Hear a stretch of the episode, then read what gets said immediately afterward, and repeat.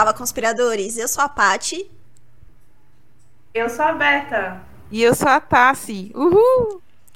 Juntas nós somos o Pode Conspirar, como vocês já sabem. E o episódio de hoje ele é mais um daqueles em que tem um pouco de tudo, tem para todos os gostos. Preparei aí o bingo, porque hoje com certeza a gente vai marcar todos.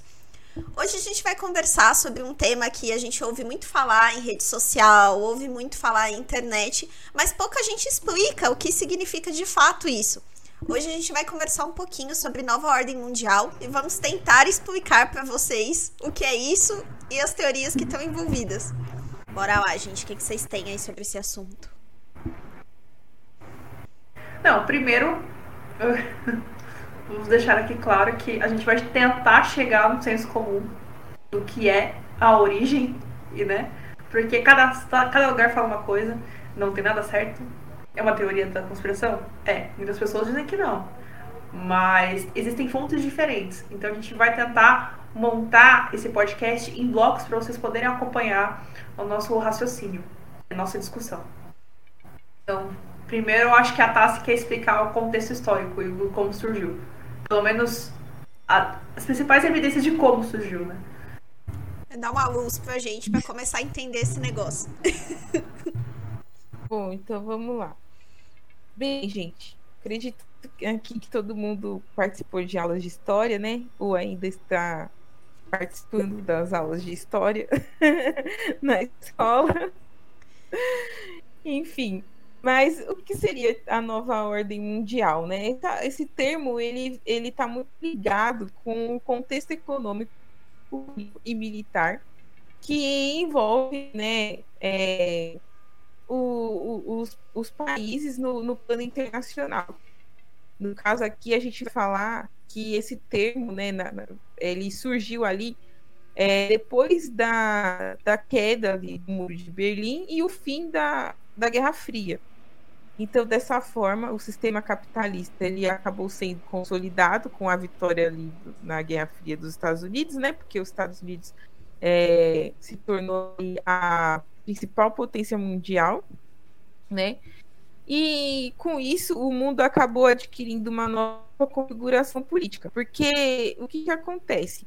Antes, né, da quando estava tendo a Guerra Fria, antes de terminar tudo, é, o, a, a, guerra era entre, entre os Unidos e a União Soviética, onde os Estados Unidos representava, representa né, o capitalismo e a União Soviética o, o socialismo. Então, com o mundo, ele tinha uma configuração, é, era uma ordem bipolar. Só que com o fim da guerra, aí os Estados Unidos ele se tornou um país assim tipo soberano acima de outros países, né? Exceto Cuba, China e Coreia do Norte, que é, não vou entrar aqui em detalhes, enfim, mas são países que a gente sabe que são comunistas, né, tudo. E alguns outros países também é, conquistaram ali o seu poder, né, a, a, sua, a sua soberania, se tornaram também uma potência mundial, como por exemplo o Japão é um exemplo disso. Própria, os, os próprios países da União Europeia também estão nesse contexto. Então, é, a nova ordem mundial significa a multipolaridade, né? Ou seja, a potencialidade ali de diversos países e não só somente um, né? Que com o fim da guerra, não somente os Estados Unidos, mas esses outros países que também se tornaram potência. É basicamente isso que a gente é, entende como nova ordem mundial.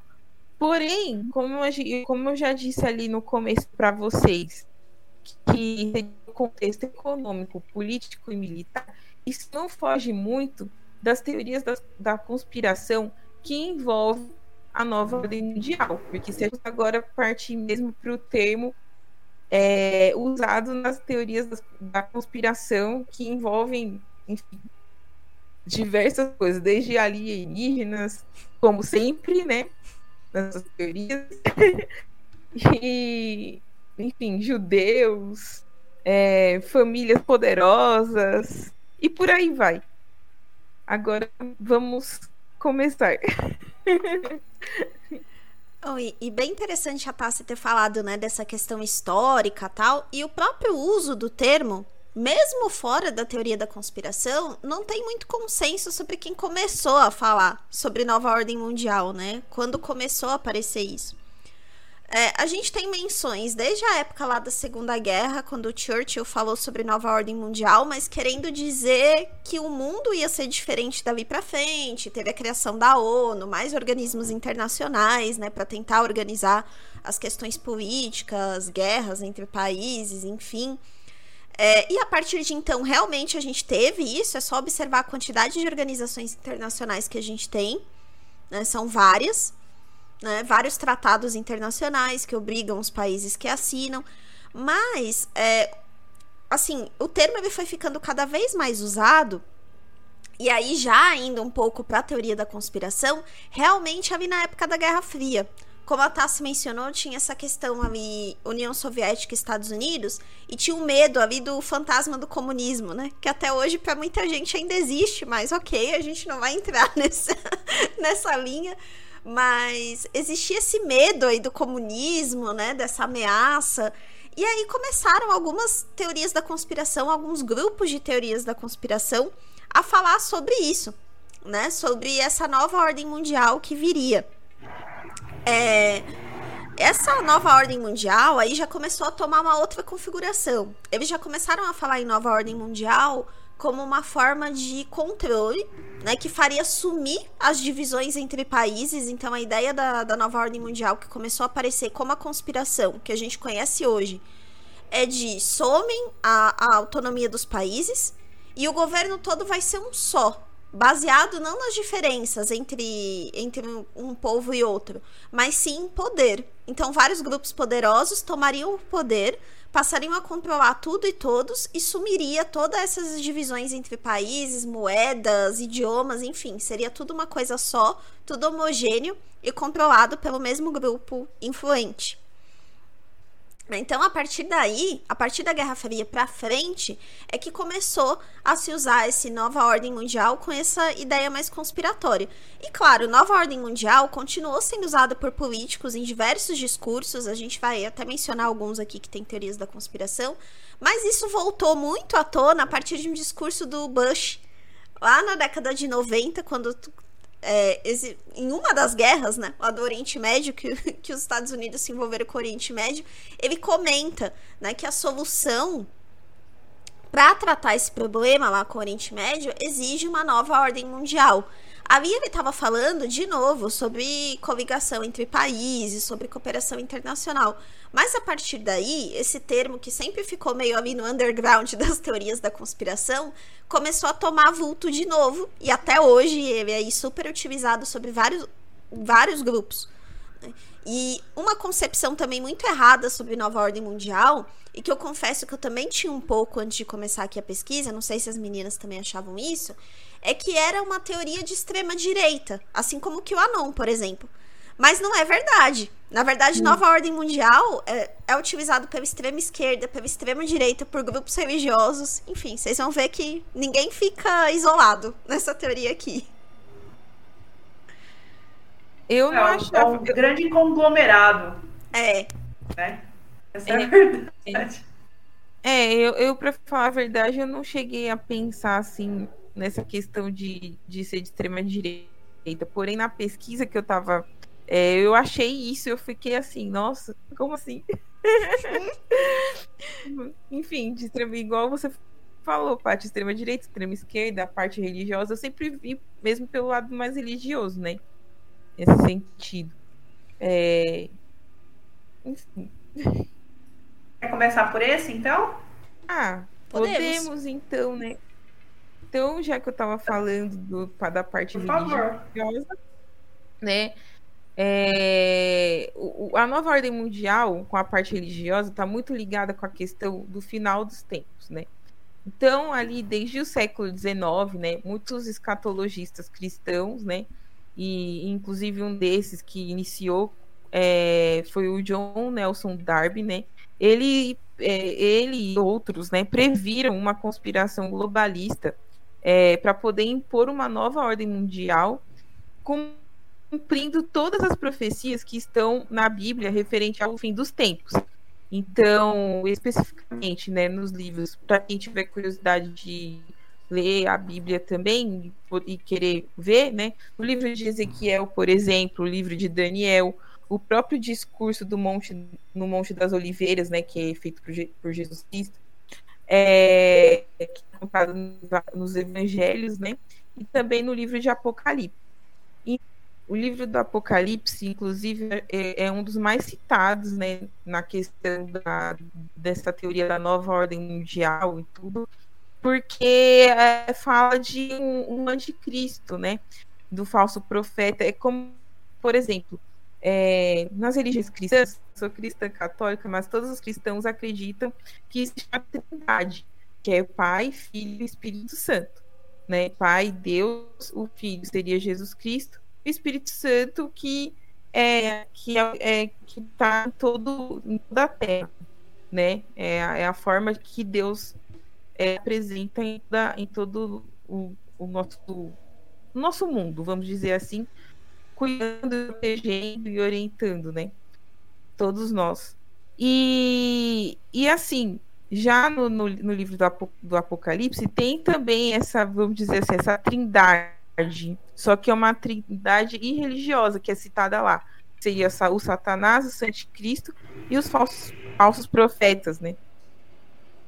Então, está muito ligado é, a isso, né? A teoria da nova ordem mundial, porque muitos dos fatos que estão acontecendo atualmente no mundo, como, por exemplo, é, guerra, a propagação de doenças, como a própria, agora que a gente está vivendo aí, a própria Covid-19, mas não só Covid também, parte de terremotos, a fome que existe no mundo são todos os sinais que eles falam que existe uma nova ordem mundial, vai vir um anticristo que vai se passar por Jesus Cristo, enfim, e que vai é, utilizar até de técnicas que a gente até falou aqui no, pod, no podcast, como ali o, o projeto HARP, por exemplo, né?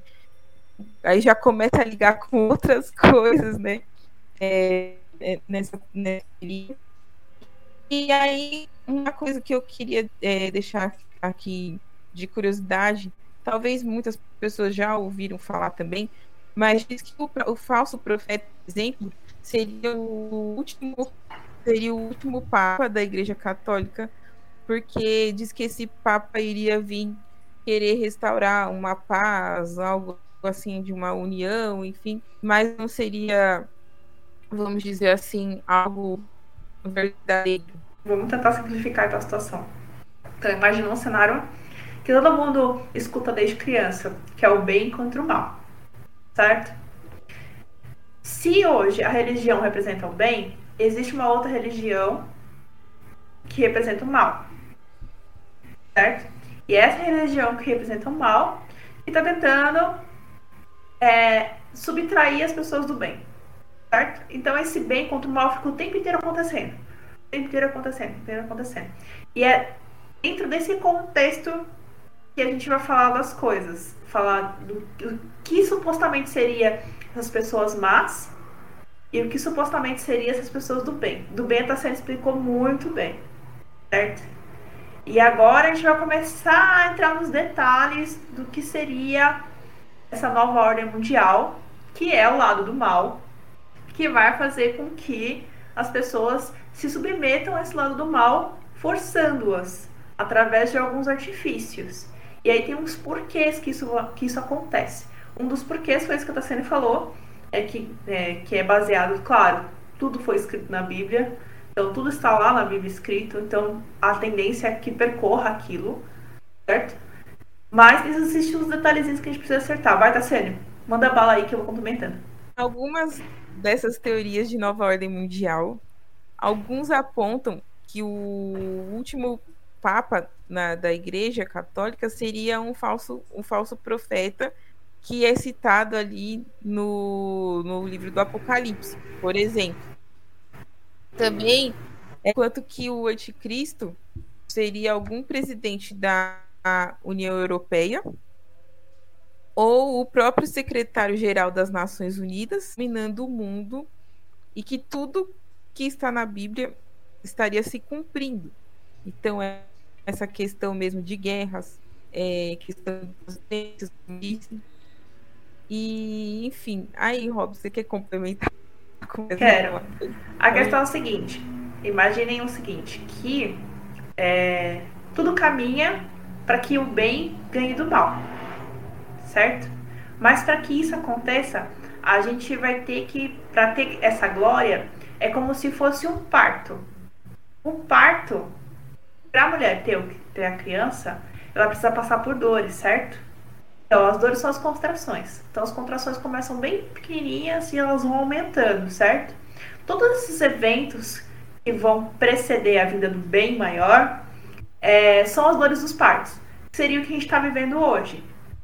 E é exatamente isso que a Tasseri já falou, que são as guerras, é a fome, é, é, é, o Talibã, por exemplo, o evento do Talibã, são as pessoas é, morrendo de doenças que já foram extintas, que está começando a, ocorrer de novo, é, são os incêndios que aconteceram na Austrália, são os incêndios que estão acontecendo aqui no Brasil, é a mudança climática, são N coisas pequenas entre aspas, que começam a deslanchar para o final da guerra entre o bem e o mal. Mas isso é só o começo, certo? É, dentro desse contexto, então, surgem algumas ideias de quem poderia ser, que é o que a Tassani falou, que existem, né, existem teorias sobre quem poderia ser esse anticristo, de quem poderia ser é, é, esses falsos profetas, de quem poderia ser é, o último Papa. O último Papa, ninguém sabe ainda direito quem é o último Papa, porque algumas contas não fecham, né? É, Nostradamus já tentou também né, prever qual seria o último Papa. É, existem é, ou, é, religiões Existem cristãos de, de, de, denominações diferentes que falam que seria este Papa, por exemplo, o Papa Francisco, que está agora na atualidade, ou, ou que seria o próximo Papa além dele. Então, é, existe muita contradição de quem seria esse último Papa. E sobre o anticristo, é, isso é bem, bem pesado, bem contraditório. Se você procura alguns é, ex-satanistas, por exemplo, que dão relatos sobre o que poderia ser o anticristo, o que se fala é que existem é, nove anticristos. São nove pessoas que, teoricamente, poderiam é, assumir a posição de anticristo, poderiam trazer uma paz para a Terra. Então, a intenção é enganar as pessoas, trazendo uma paz falsa, a sensação de união falsa mas essa pessoa que vai trazer essa união falsa, ela não acredita no Deus de Israel, no Deus que é Deus. Certo? É, bem lembrado, Robson, é, Beta, o que você falou, porque agora me fez lembrar também de um fato, assim, por exemplo, o Papa Francisco, né? Por que, que alguns apontam que é o Papa Francisco? Porque um Papa, quando assume para ser Papa, ele só pode assumir quando outro Papa morre. Então, por exemplo, do Papa João Paulo II, vou falar que é o mais recente e que é o que eu conheço também, né? Porque eu não sou tão velha assim. Mas o Papa João Paulo II, quando ele faleceu, quem assumiu foi o Papa Bento XVI. Porém, é, depois, quando o Papa Francisco assumiu, o Papa Bento XVI não morreu, inclusive ele está vivo até hoje. E ele também é considerado um Papa da, da igreja. Porém, é, vamos dizer assim, ele ele está numa forma mais, vamos dizer, reclusa, entendeu? Não, não, é, não é uma pessoa que assume compromissos assim como ele assumia antes, né? Ele está mais recluso e quem assume os compromissos, quem faz documentos, essas coisas assim principais para a Igreja Católica, seria o Papa Francisco. né, hoje. Então, por isso que alguns apontam que o Papa Francisco. e o que eu acho interessante vocês terem falado do Papa Francisco é que assim, eu não sou católica, né? Então talvez até esteja falando alguma bobagem. Mas do que eu acompanhei dele, ele teve muitos posicionamentos que causaram desconforto até dentro da própria Igreja Católica, porque em alguns Sim. pontos que ele chegou a falar sobre as pessoas divorciadas, sobre homossexuais, enfim, ele tem algum, alguns posicionamentos que incomodam a própria Igreja Católica. E eu acho que isso contribui também para esses grupos que, que são mais tradicionalistas, talvez, é, acharem que, que seria o último Papa mesmo, né? Sim, é. sim, ele tem é. essa posição e, e muito mais que isso, né? Por alguns eventos, por exemplo, que ocorreram na, na Amazônia, por exemplo, né? É, então, esse evento da Amazônia, ele, ele, ele soltou algumas frases e, e, participou de alguns rituais que, que não foram bem aceitos na igreja. E, e isso realmente pegou mal mais para a visão dele, né, dentro da igreja e realmente cooperou para o posicionamento de pessoas que realmente acreditam que ele seja o último papa. É, geralmente na, na é realmente dentro da, da igreja é, muitas pessoas não gostam muito do Papa Francisco, mas eu acho que agora eu vou falar o que eu entendo, sabe, que eu vejo do Papa Francisco. Eu, eu pelo que eu entendo, pelo que eu vejo das atitudes dele e das documentações dele, então, eu acho que o Papa Francisco ele prega o que o, o que o Evangelho diz. Porque o Evangelho diz pra gente o seguinte: vou falar numa questão de pecado, não vou falar assim quem é que tá certo, quem é que tá errado, de jeito nenhum. Temos que abraçar o pecador, os pecadores. Até porque nós também somos, né? Muito claro nos seus documentos, quando ele se posiciona, né? Ele, ele mesmo diz que ele prega o evangelho, gente. É que eu não vou entrar muito na linha religiosa, né? Isso deixa para outro, entendeu? Porque aqui a gente está falando de teoria da conspiração, não de religião ainda. Num podcast de religião. Bom, é... voltando então, né? Então tem essas nove pessoas que podem ser o anticristo, que vão se unir a esse Papa e, e a esses falsos profetas. E ele vai se colocar como Deus no mundo, certo?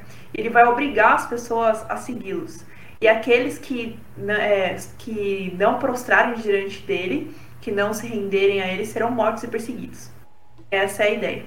Então tem essas nove pessoas, e aí uma pergunta que sempre ecoa, né? É como é que a gente vai saber, né? Que é esse anticristo, né? Como é que a gente sabe que é, pessoa é o anticristo? Então ele vai, é aquilo que eu já falei, ele vai tentar trazer uma paz, uma paz que ele que é unificada, então ele vai tentar unir todas as religiões numa só. Por isso que ele anula o Deus cristão, porque ele tenta unir toda, trazer tudo do esoterismo, tudo de outras culturas para dentro da, de uma cultura só, englobando tudo. E, e assim, ele vai falar que tudo, tudo é paz e amor, mas não vai se prostrar diante de Deus. E as ordens que ele colocar perante o mundo serão ordens que contradiz as leis cristãs. Então tudo isso será, será um, um, um aviso pra gente. Ó, é essa pessoa, olha, é essa pessoa.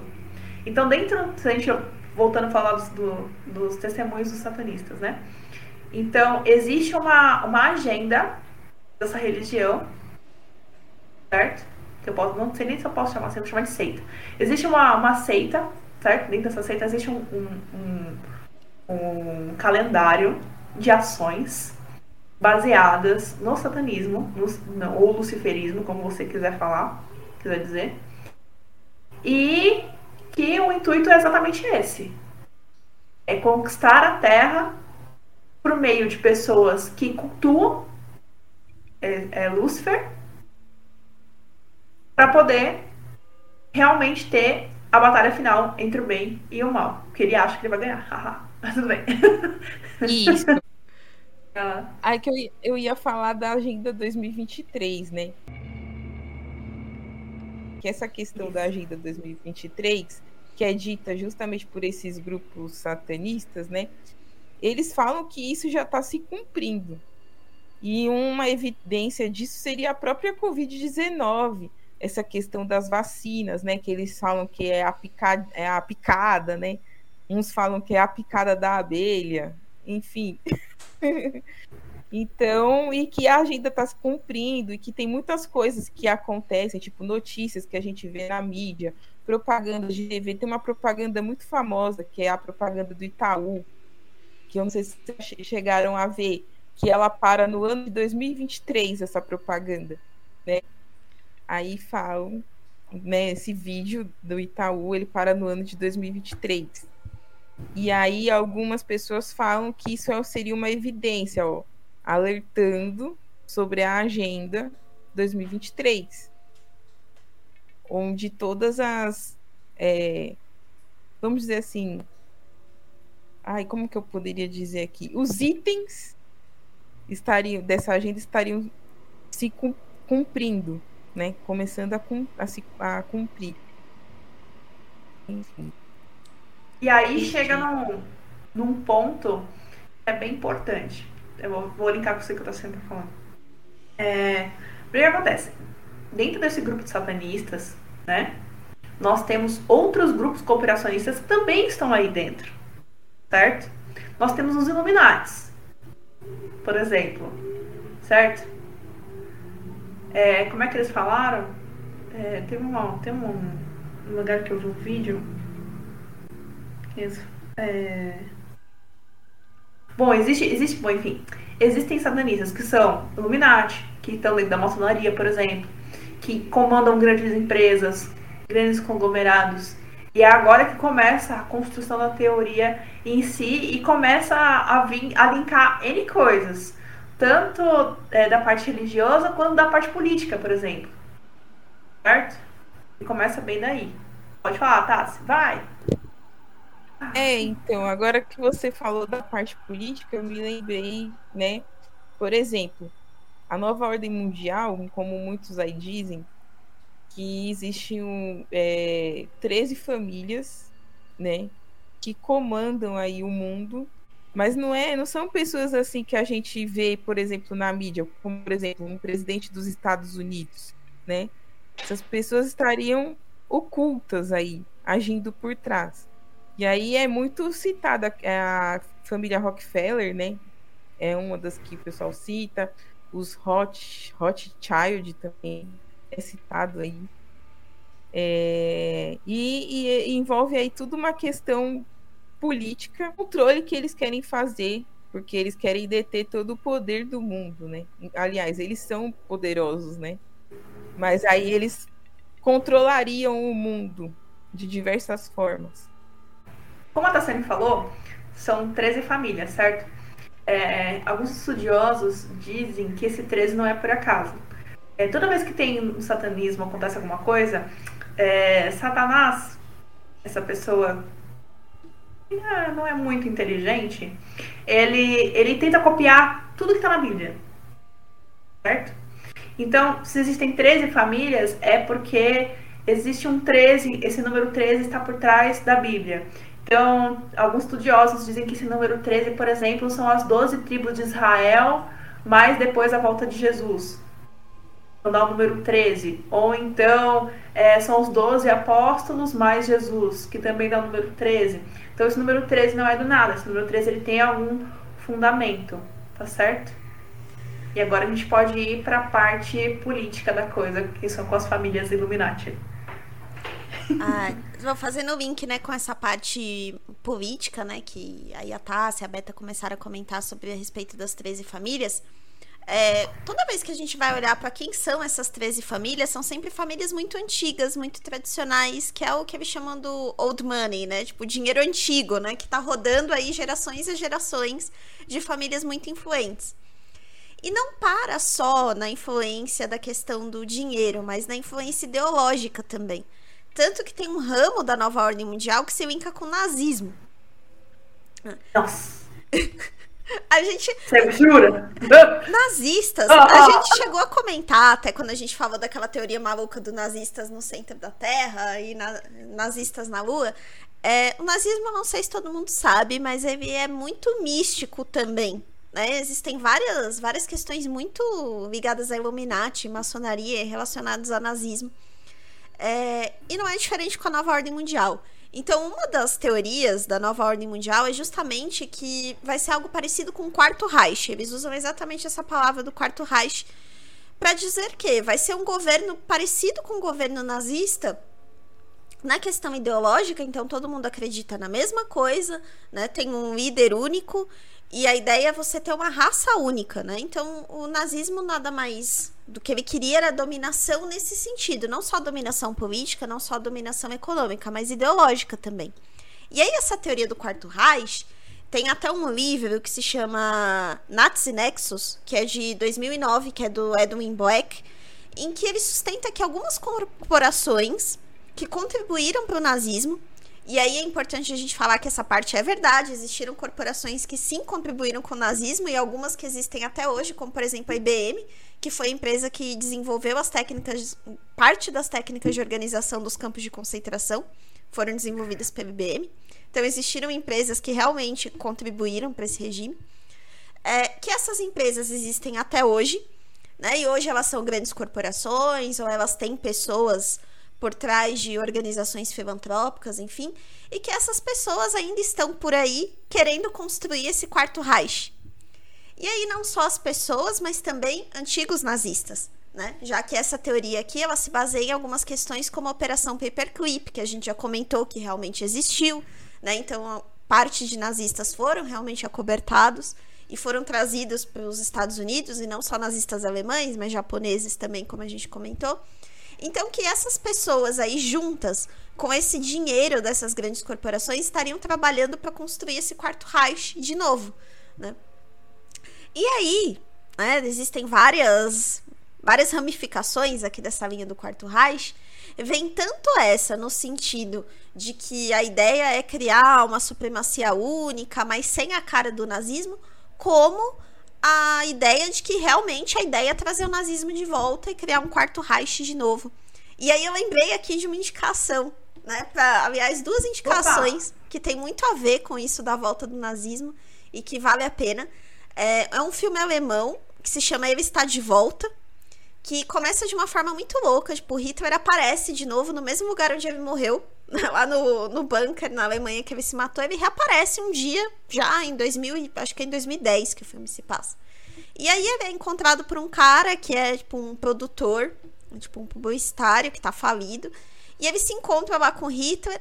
E a princípio ele acha que o cara tá maluco, tal, mas depois começa, né, a fazer sentido.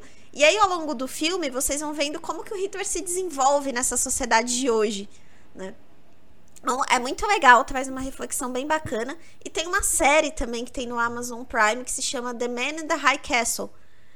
Que muito boa. É a história do que como nossa vida seria hoje, né? Eles tentam recriar se o nazismo tivesse ganhado a Segunda Guerra, né? Então, como se a gente ainda vivesse num regime nazista. Então, são, são duas indicações que têm bem relação aqui com essa parte do Quarto Reich. E, e aí os críticos dessa teoria falam o seguinte, que é uma conspiração que supervaloriza demais a participação dos nazistas, porque existiu, ok, mas o interesse de trazer os nazistas era puramente científico. Né? Como a gente comentou, eles contribuíram com várias coisas, inclusive com a chegada do homem na Lua, é, mas não ideológico. Né? Então, os críticos dessa teoria falam sobre isso. Que tudo bem, existiram sim essas grandes corporações, mas hoje elas nem revelam esse passado delas, né? Justamente pela vergonha de terem se envolvido aí com o nazismo e que na visão deles isso não teria como acontecer novamente. Eu discordo muito dessa parte de que não teria como acontecer novamente. Eu acho que não dá pra gente botar a nossa mãozinha no fogo para dizer que não poderia acontecer. Mas também acho que ter um quarto Reich talvez seja um pouco demais. Mas, gente, né? Nazismo tá aí no dia a dia. É. É só você ver, Cucus Clã. O que, que é, gente? É isso. Tá aí no dia a dia. É. Não tem como fugir muito. É só você, assim, ver, é só você ver também no nosso último episódio, né? Tá no grupo Silvio Santos também. Né? Também, exatamente. Exatamente. Se você não viu, vá lá assistir. Eu só dei risada nesse episódio, não falei quase nada. Porque eu não consegui abrir a boca. Gente, não dá. Não, por favor, assistam. O dia que vocês É estiverem precisando dar umas risadas, assim, estar naquele dia meio na bad, é um bom episódio pra vocês assistirem. É, Com certeza. é mesmo. É. Enfim, é, o que vocês acharam sobre quais são essas famílias? Porque eu achei N denominações. É, não tem uma, não tem um- um- uma unanimidade de quais são as famílias. É, não tem nem unanimidade se são famílias terrestres, né? Pior que é mesmo. Porque tem pessoas que dizem que essas famílias, entendeu? Alguns são descendentes de alienígenas, entendeu? E Então, outros são reptilianos. É, isso mesmo. Então, também não, é tipo assim, sempre falam das 13 famílias, mas nunca falam exatamente quem são as 13 famílias, sabe? Então, porque assim, é, se você parar pra pensar, existem famílias ali, como por exemplo, eu acho que é com. Deixa eu ver qual que é. Deixa eu pegar aqui. É a. Falam até Ah. da família real britânica. É. Sim, é. Isso, a família real diz que é uma das 13 também, né? A, a Rothschild, é, não sei se é assim que fala, se é Rothschild, é Rothschild, eu não sei. É, tem cerca de cinco, é, 500 mil trilhões de dólares. Trilhões de dólares. Converte isso para real e, e tenta imaginar o que, que é essa quantia, né? É, é absurdo. Eu, eu cheguei a achar algumas citações de uns livros de, de pessoas que escrevem sobre isso e até mesmo do próprio é, Nathan Meyer Rothschild, aí que eu não sei pronunciar, mas assim. É, bom, do Nathan a frase é a seguinte: Não me importa que o fantoche seja colocado no trono da Inglaterra para governar o império. O homem que controla o suprimento de dinheiro da Grã-Bretanha é, controla o Império Britânico e eu controlo o suprimento de dinheiro britânico. Então essa foi uma frase do Nathan Meyer. E aí tem dois trechos aqui que eu achei bem interessante. Tem um que é o do livro The Rockefeller File, que é do Gary Allen, que ele fala assim. Os planejadores mestres conceberam a estratégia de fusão uma grande fusão entre as nações. Mas, antes que tal fusão possa ser consumada e os Estados Unidos se tornem apenas mais uma província em uma nova ordem mundial, deve haver pelo menos a aparência de paridade entre os sócios seniores do negócio. Certo? Aí ele fala assim: é, como contornar as nações no mundo mais iguais? E dá uma solução bem simples. O plano não é elevar o padrão de vida dos países menos desenvolvidos ao nosso nível, seria o nível dos Estados Unidos, mas reduzir o nosso para atender aos deles. É o seu padrão de vida que deve ser sacrificado no altar da nova ordem mundial. Pesado, né?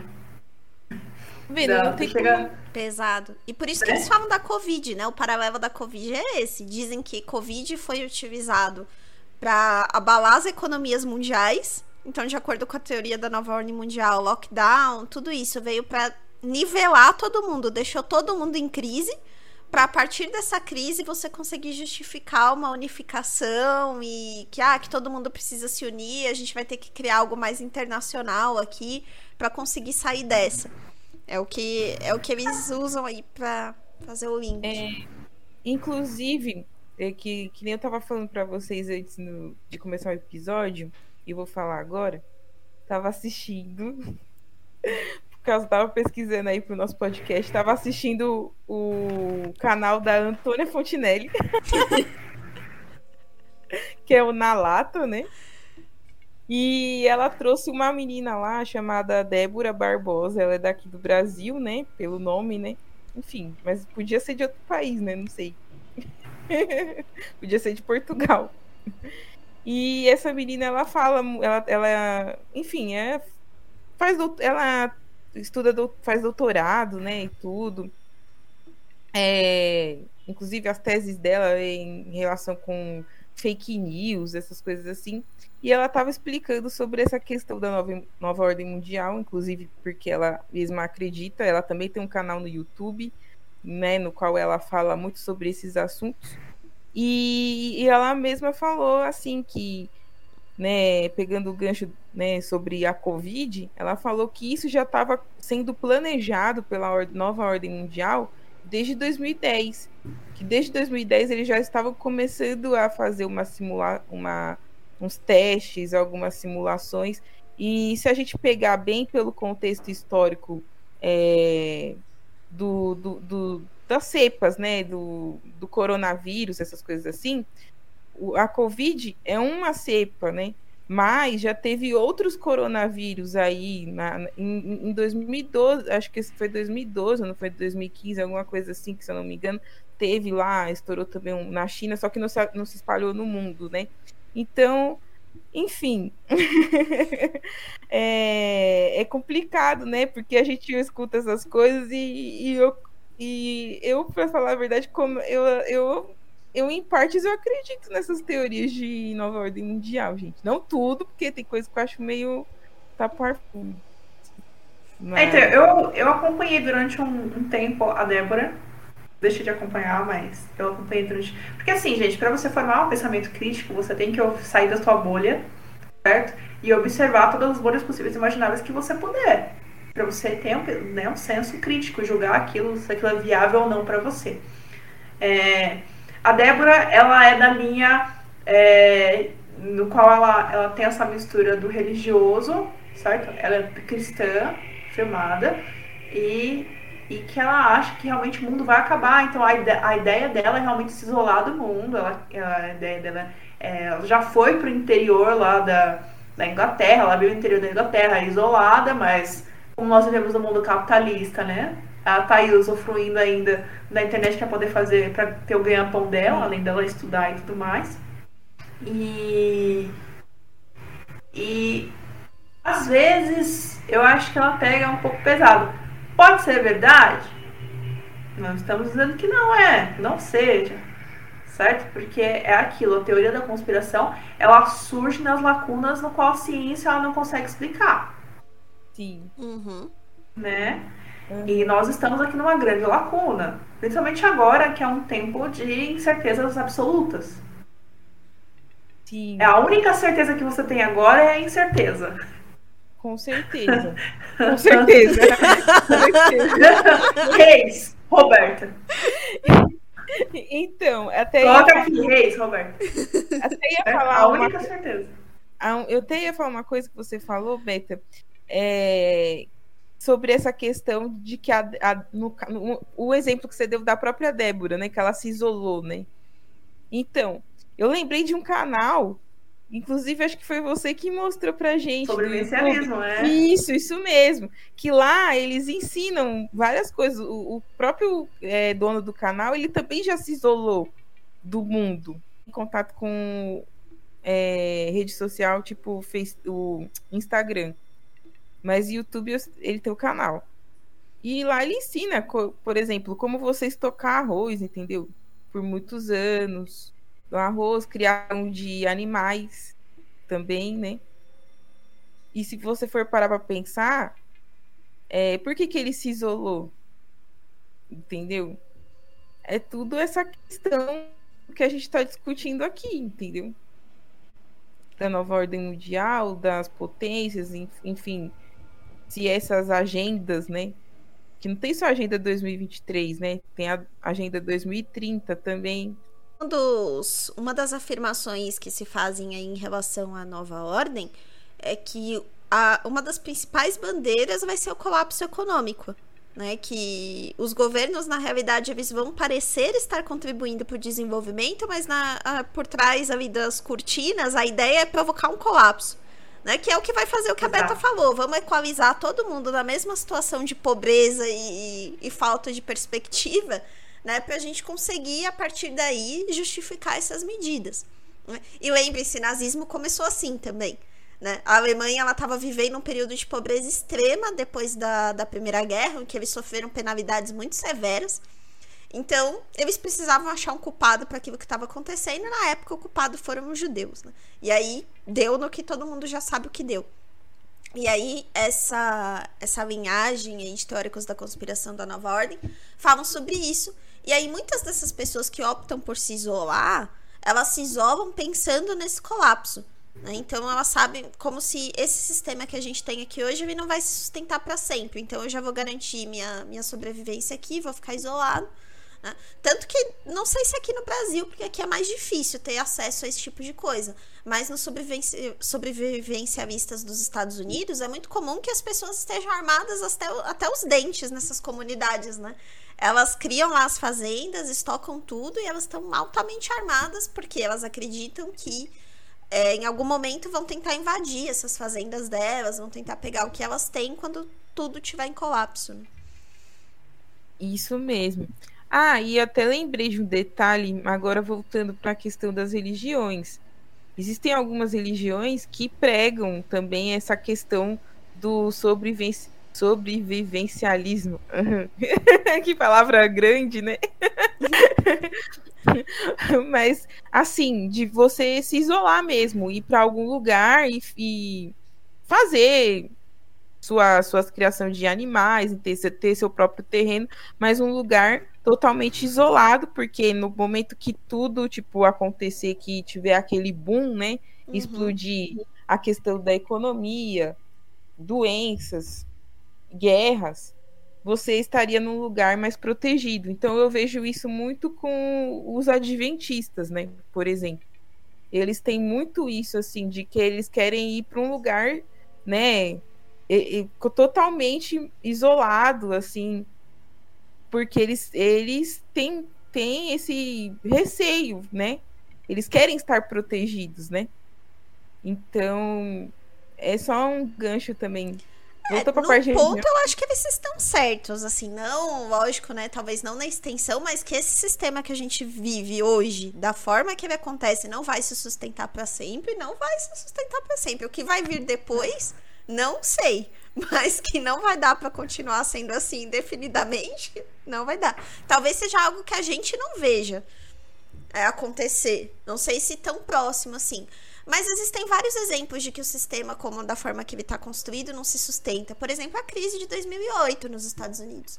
Acho que foi um ótimo exemplo de, assim, gente, isso daqui não, não tá funcionando 100%, né?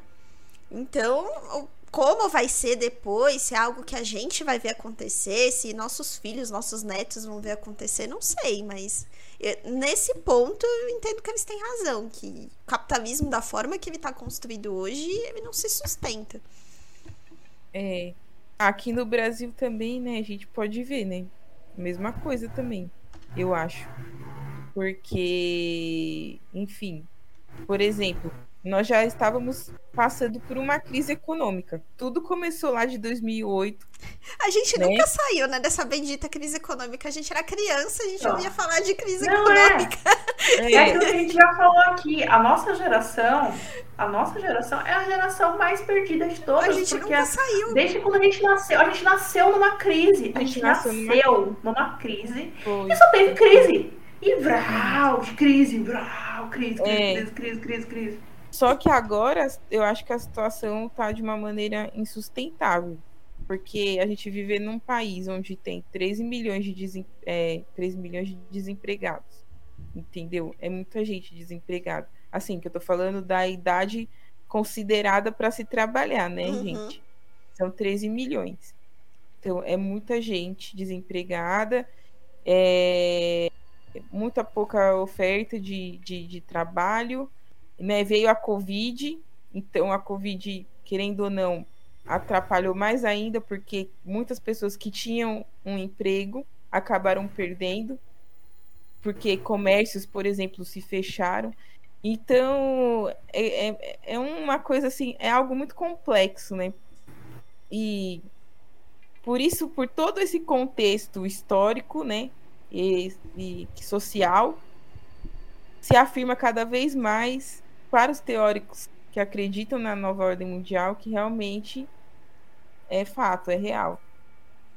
Não, e muito se especula de realmente é, ter uma moeda única, por exemplo. A União né? Europeia, né? Já tem. Tem um euro em grande parte, né? Exato, exato.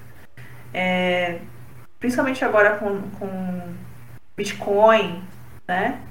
É, muito se especula de ter essa, essa moeda mundial, de ter essa moeda unificada para que a economia se restabeleça. Isso puxa o gancho lá para a ideia do, do Great Reset, por exemplo, né? que é o estudo realmente de propor uma outro tipo de economia, que ninguém sabe ainda qual que é, por isso que é muito estranho, porque é, é bem palpável a ideia, mas é uma economia que, que realmente, é, teoricamente, erga o mundo inteiro de novo. Então, é, começa a ficar totalmente sombrio.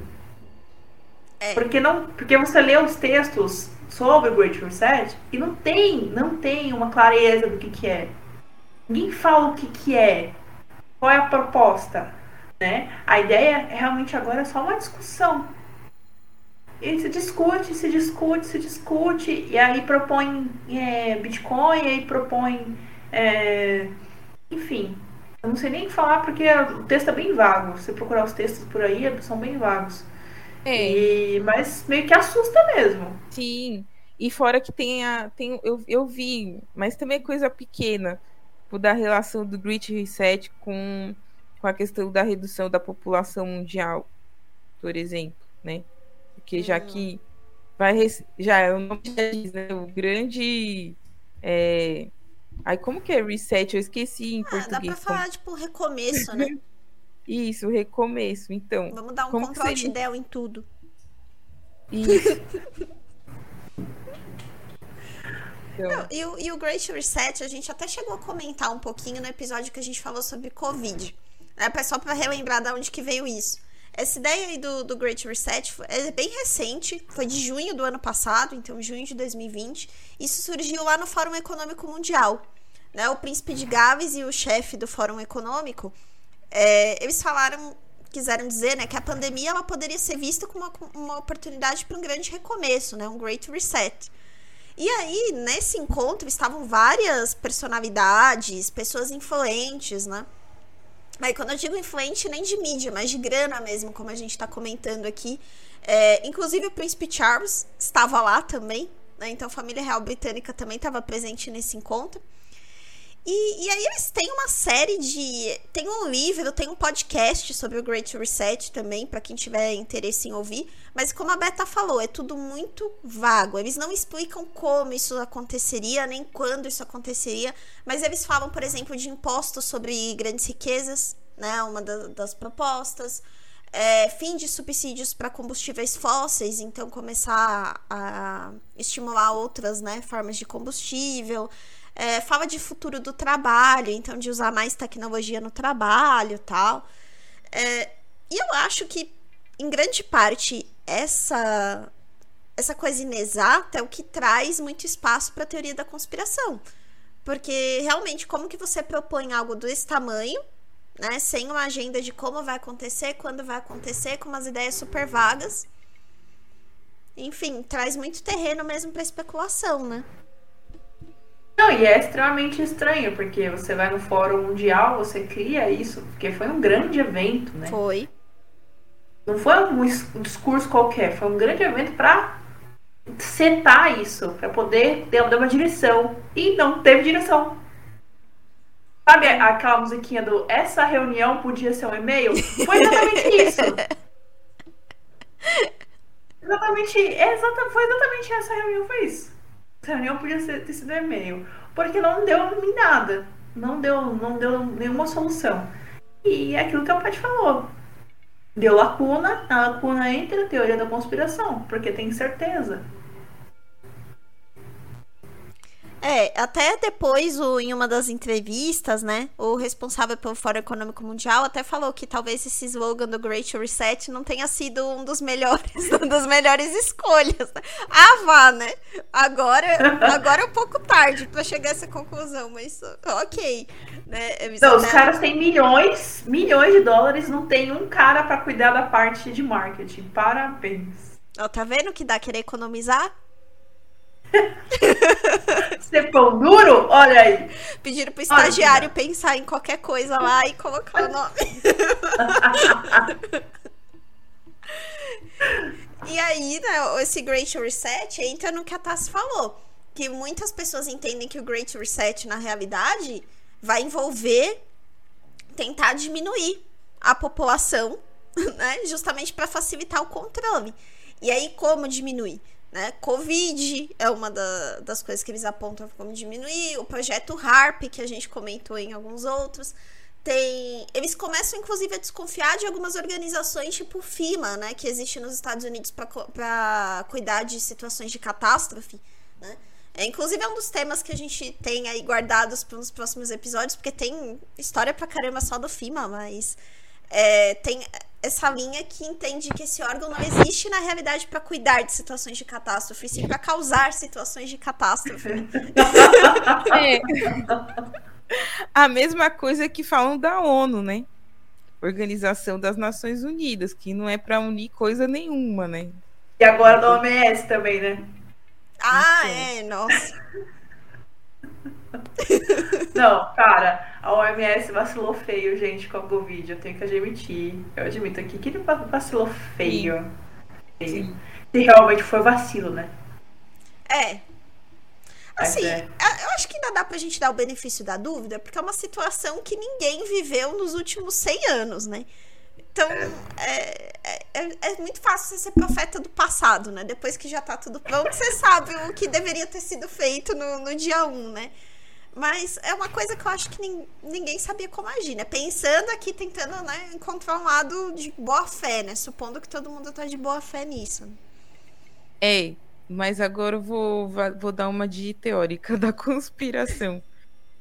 Por que que doenças assim como a Covid e tantas outras, né? Peste negra, lá, lá. Quando começaram a ter essas doenças, por que de 100 em 100 anos? Eu acho que de 100 em 100 anos tem um Great Reset aí, hein? Não pode ser um próprio mecanismo da Terra como um sistema, um grande sistema bio? Pode ser. De controle de população? Uhum. Sim, mas se essas 13 famílias. Eu dar uma dica. Mas essas 13 famílias são famílias tradicionais que vêm há muito, muito, muito tempo controlando, vai saber, né? Que elas ficam aí controlando de 100 em 100 anos. Vamos lançar uma doença aí. Veio, agora é a Covid. Nossa, mas. É. É. É, ah, e aí, sei. falando do Great Reset, de catástrofes e tudo mais, vem um ponto que é muito legal, que a gente até chegou a comentar num videozinho bem curto, que é das Georgia Guidestones, né? Que tem tudo a ver com essa ideia de reduzir né, a população. É, então, é um monumento que está na Georgia, né? Numa, numa cidadezinha da Georgia chamada Eberton, bem no interior. E aí ele é conhecido como Stonehenge dos Estados Unidos, né? E aí a gente vai colocar foto lá no post para vocês verem, mas é uma construção muito parecida com Stonehenge mesmo. São várias lajes assim de granito, né, em paralelo, e com algumas inscrições que a gente vai comentar aqui, mas são um pouco perturbadoras, né? É... e aí, dando um pouquinho do contexto do Georgia Guidestones, ele foi criado lá na década de 80, quando a gente ainda estava na Guerra Fria, né? Apesar da Guerra Fria ter tido auge ali nos anos 60, mas até o comecinho dos anos 80 ainda era algo que pesava bem.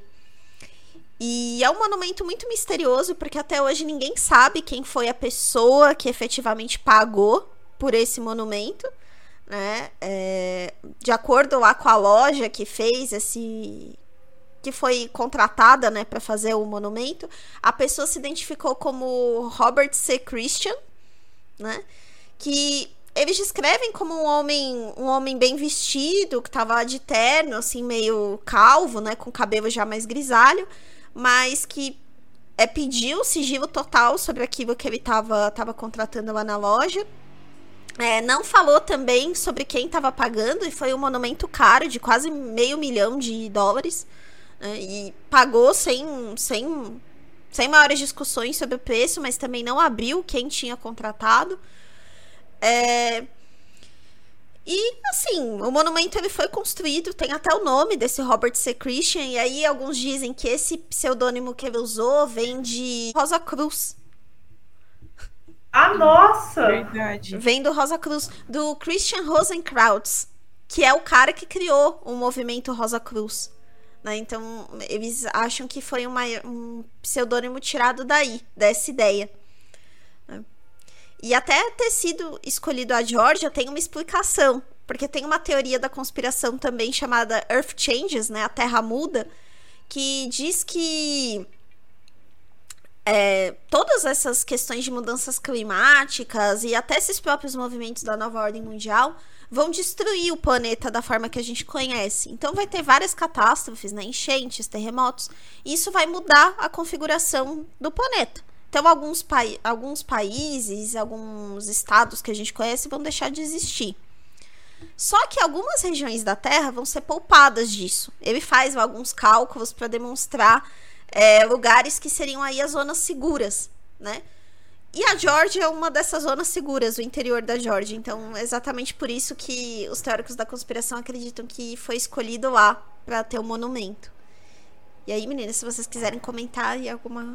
Não, eu fiquei pensando. O Brasil foi assim, escolhido é... também? O Brasil tá nessa lista aí de lugar seguro? Não fala do Brasil nessa lista de lugar seguro, tá? Meu Deus, eu vou. Não, mas eu suponho, eu suponho que essa, essa, esse cálculo deve, deve ter a ver com o fato de ter tsunami, não dar parte da, né, da, costa. Uhum. Tá, tá. Eu, eu, compro a ideia. Inclusive, eu vi uma notícia, gente, agora é realmente. Sim, tá chegando. é.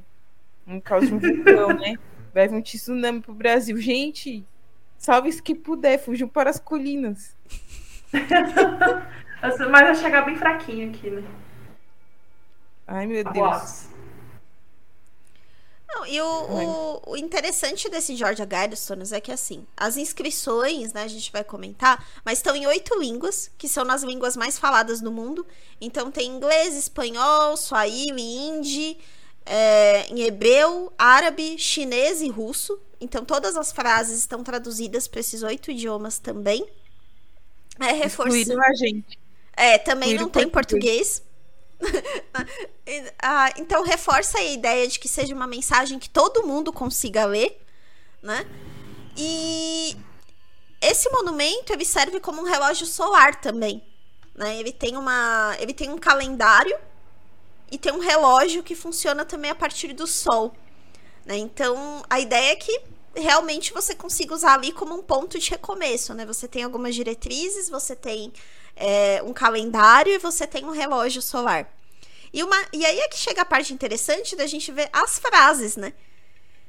E aí a primeira delas fala em manter a humanidade abaixo de 500 milhões de habitantes e em equilíbrio perpétuo com, com o planeta.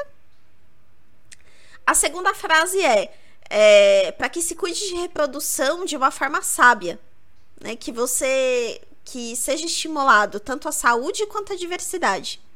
A terceira é una a humanidade com uma nova língua.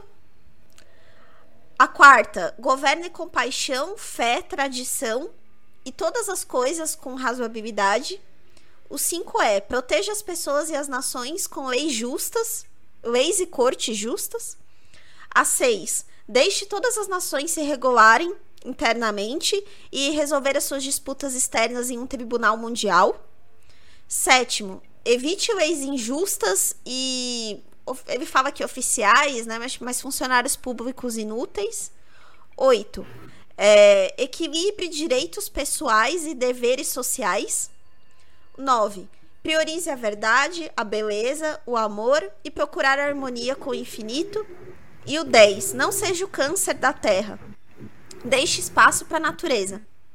E aí ele repete essa última de novo, deixe espaço para a natureza. Então, essas 10 frases seriam aí um guia, né? Para como você reerguer a humanidade a partir de um ponto de catástrofe. E o que mais chama atenção é a primeira frase, porque eles falam de manter a humanidade controlada, né, num certo número de pessoas. E aí vem a ligação com o Great Reset, né? Que aí eles sustentam que a ideia, então, é descer o nível da população até esse número, para daí em diante conseguir controlar as pessoas. Tenso. É muito tenso, porque a, o, a Terra tem quantos bilhões de habitantes? Sete, né? Sete bilhões. Tá quase chegando a oito já, né? Pois é. Ah, agora com a, com a quarentena deve ter nascido muita criança, né? é, não, é verdade, né? Tem um baby boom aí. Nossa, é mesmo. Cheio. E não param por aí as situações estranhas, né? Porque esse monumento ele tem uma tábua explicativa também, que fica perto dele.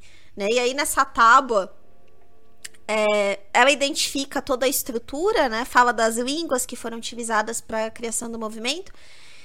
E teoricamente, ela fala sobre uma cápsula do tempo que está enterrada ali. Só que no local onde era para ter a data que seria aberta essa cápsula do tempo, tá um espaço em branco. Então até hoje ninguém tem certeza se realmente existe uma cápsula do tempo ou não enterrada debaixo dessa tábua, né? E um outro ponto que os teóricos da conspiração também tentam entender aí, falam que pode ser um código, é porque nessa tábua tem o nome, né, do Robert C. Christian, que é um pseudônimo, mas tem o nome dele e tá escrito lá que é um pseudônimo, só que o pseudônimo tá escrito errado, né, tá soletrado de uma forma incorreta.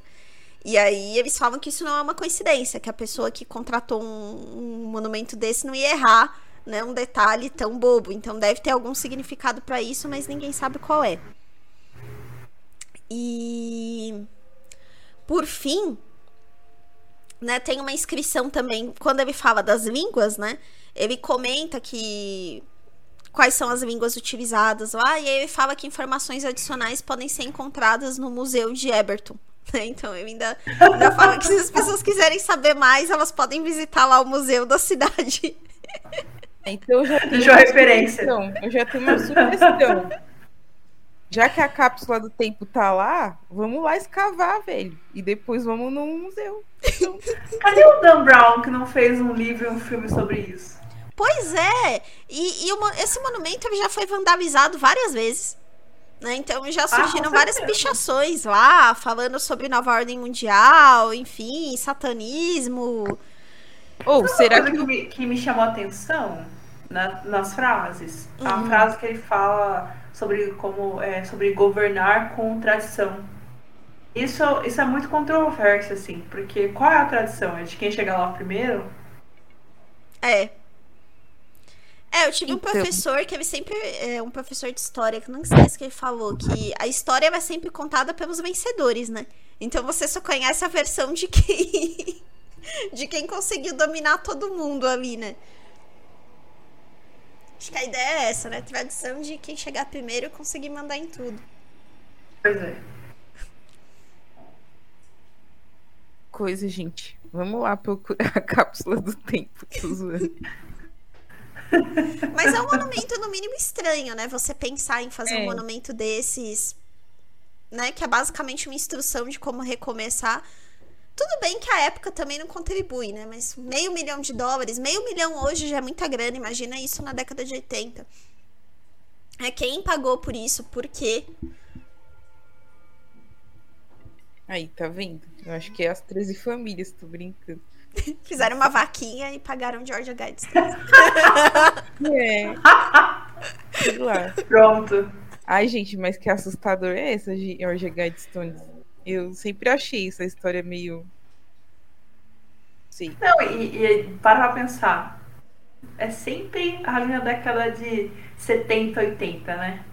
Muito ácido, muito dinheiro, uma guerra fria, tem muito o que fazer, cansada de, de ter tanto dinheiro, uns gastar dinheiro fazendo a pedra. Ah, no um Reddit tem vários aí. grupos dedicados a só discutir Georgia Guidestones e, e várias interpretações. Pra quem tiver curiosidade, Reddit tem diversas versões sobre o que seriam essas inscrições. Gente, eu tô ouvindo uns gatinhos miando. De quem? É, o meu? é, os meus estão quietinhos. Se você viu o episódio dele. do Silvio Santos, tem um, tem um gato abrindo a porta. Depois você vai lá dar uma olhada. Eu fico apontando assim um gato abrindo a porta.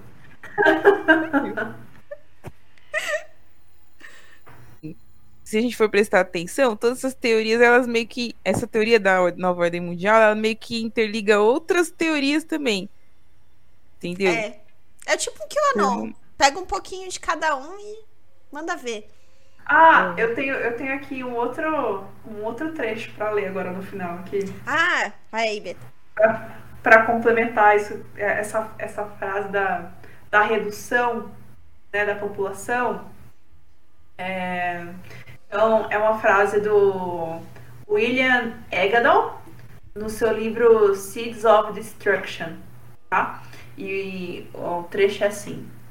O apoio implacável dos Estados Unidos e do Reino Unido à disseminação global de sementes geneticamente modificadas foi, na verdade, a implementação de uma política de décadas da Fundação Rockefeller desde a década de 30, quando financiou a pesquisa eugênica nazista, ou seja, redução da população em grande escala e controle de raças de pele mais escura por uma elite branca anglo-saxônica. Como alguns desses círculos viam, a guerra como meio de redução da população era cara e não tão eficiente. Medo. Perturbador. Tem medo, medo. Tô com medo já. Tô medo. Meu Deus, como eu vou dormir? Ai, meu Deus. Quer ver assunto bem leve, assim, bem tranquilo.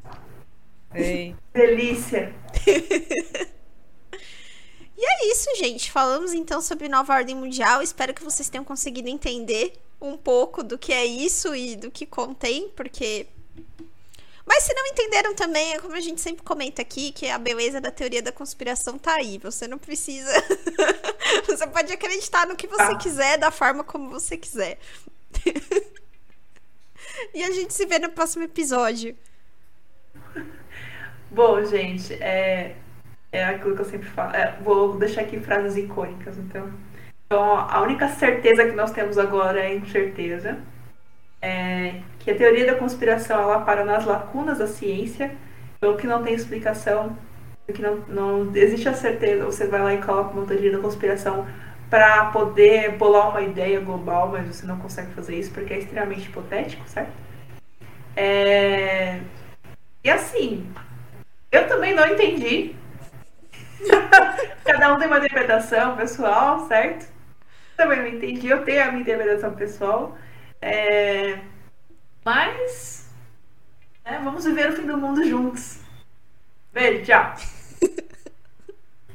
Então, gente, esse foi o nosso episódio. Comentem lá, né, por favor. A gente tem os conspiradores que comentam. Esse episódio é muito interessante para se comentar, porque vocês acreditam ou não na nova ordem, ordem mundial? Eu, por exemplo, eu acredito. Não em tudo, né? Tudo, tudo, tudo. Mas algumas coisas sim. Mas aí deixa o comentário de vocês lá, por favor. e é isso, gente. A gente espera. O... Acho que o próximo episódio é leve, né? A gente tinha feito uma inter- intercalado, né? Ah, então tá bom. É mais leve que esse daqui. Tá bom, gente? Beijo pra vocês e até mais. Tchau, tchau. Tchau, tchau. Gente, agora o datacenter tá funcionando normal. Tá. Aí, tá vendo? Foi a família, essas 13 famílias estavam me atrapalhando. Polícia Federal, por favor, pare de cortar o microfone. é FBI, FBI, I know. I know.